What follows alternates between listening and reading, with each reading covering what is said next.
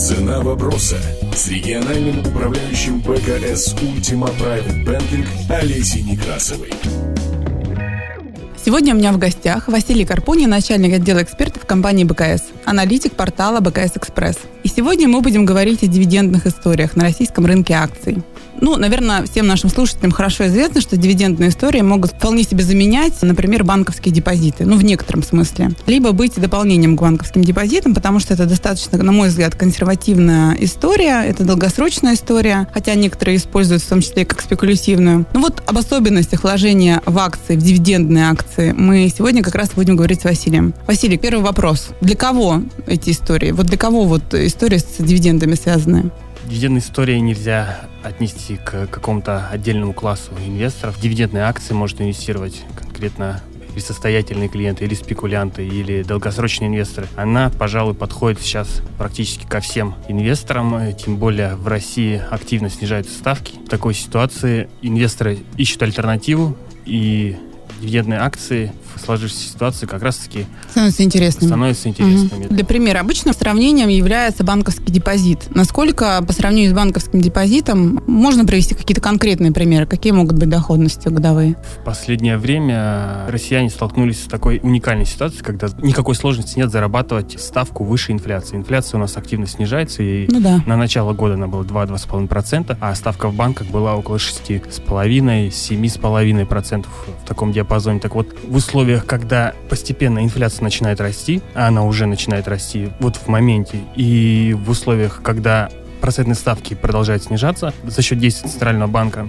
И в этой ситуации, в да. В такой ситуации, угу. да, инвесторы начинают искать альтернативу для вложений, потому что текущая доходность в банках их не устраивает. И если мы обращаем внимание на рынок акций, то мы там видим, что текущей ситуации по российским компаниям э, наблюдается очень высокая дивидендная доходность в среднем. Вообще по России в целом относительно других стран мира э, дивидендная доходность э, составляет 5,5-6%, что практически в два раза выше, чем во всех других развивающихся странах. Это наше преимущество, но стоит сказать, что это хроническая такая болезнь российского uh-huh. рынка, что у нас всегда высокие доходности, а мы всегда недооценены, и к этому мы уже привыкли. Тем не менее, именно в текущей ситуации, когда ставки внутри российской экономики снижается, мы неизбежно должны сталкиваться с тем, что должна переоцениваться капитализация российских компаний uh-huh. за счет именно дивидендного дохода. На рынке куча бумаг, которые дают годовой дивиденд выше 7%. Это полностью покрывает обычный депозит и как альтернатива банковскому вкладу это весьма интересное угу. вложение. Хорошо, но вот если все-таки к практической части перейти, как инвестору выбрать бумаги, которые можно вложить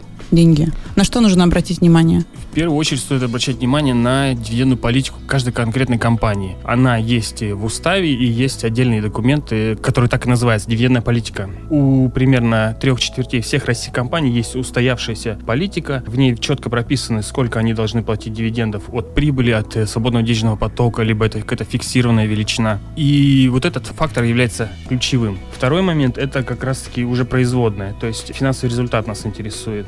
Если дивиденды привязаны к чистой прибыли, мы должны смотреть за отчетностью компании. Угу. Отчетность публикуется по большинству компаний 4 раза в год. Смотреть стоит в первую очередь за отчетностью по МСФО, либо по российским стандартам, в случае, если дивидендная политика привязана к прибыли по РСБУ. Еще стоит обратить внимание на сравнение конкретных эмитентов между собой. Между собой. Угу. Дело в том, что в одном секторе, допустим, в нефтегазовом могут быть эмитенты с дивидендной доходностью где-то 3%, где-то 7%, угу. но здесь стоит понимать и делить этих эмитентов по статусу фишки роста. Если эта компания, как Новотек, активно растущая, инвестирующая в крупные проекты, допустим, Ямал СПГ и Арктик СПГ, то для этой компании нормально, что дивиденды, дивидендная доходность ниже среднерыночной. Отдачу от инвестиций в эту компанию инвестор получает за счет роста капитализации. А вот такая компания, как Лукойл, которая поступательно наращивает сам размер в номинале дивиденда на протяжении больше 15 лет, это уже не история роста бизнеса, это история именно дивидендов. И, это уже отдача. Да, и здесь угу. стоит обращать внимание на сравнение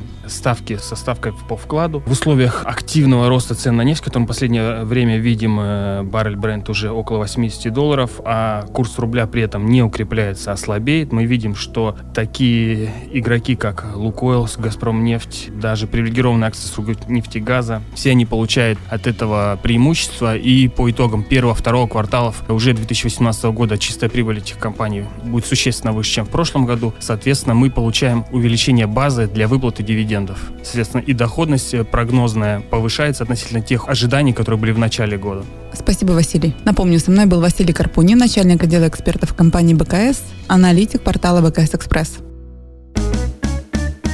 Цена вопроса на бизнес FM Новосибирск.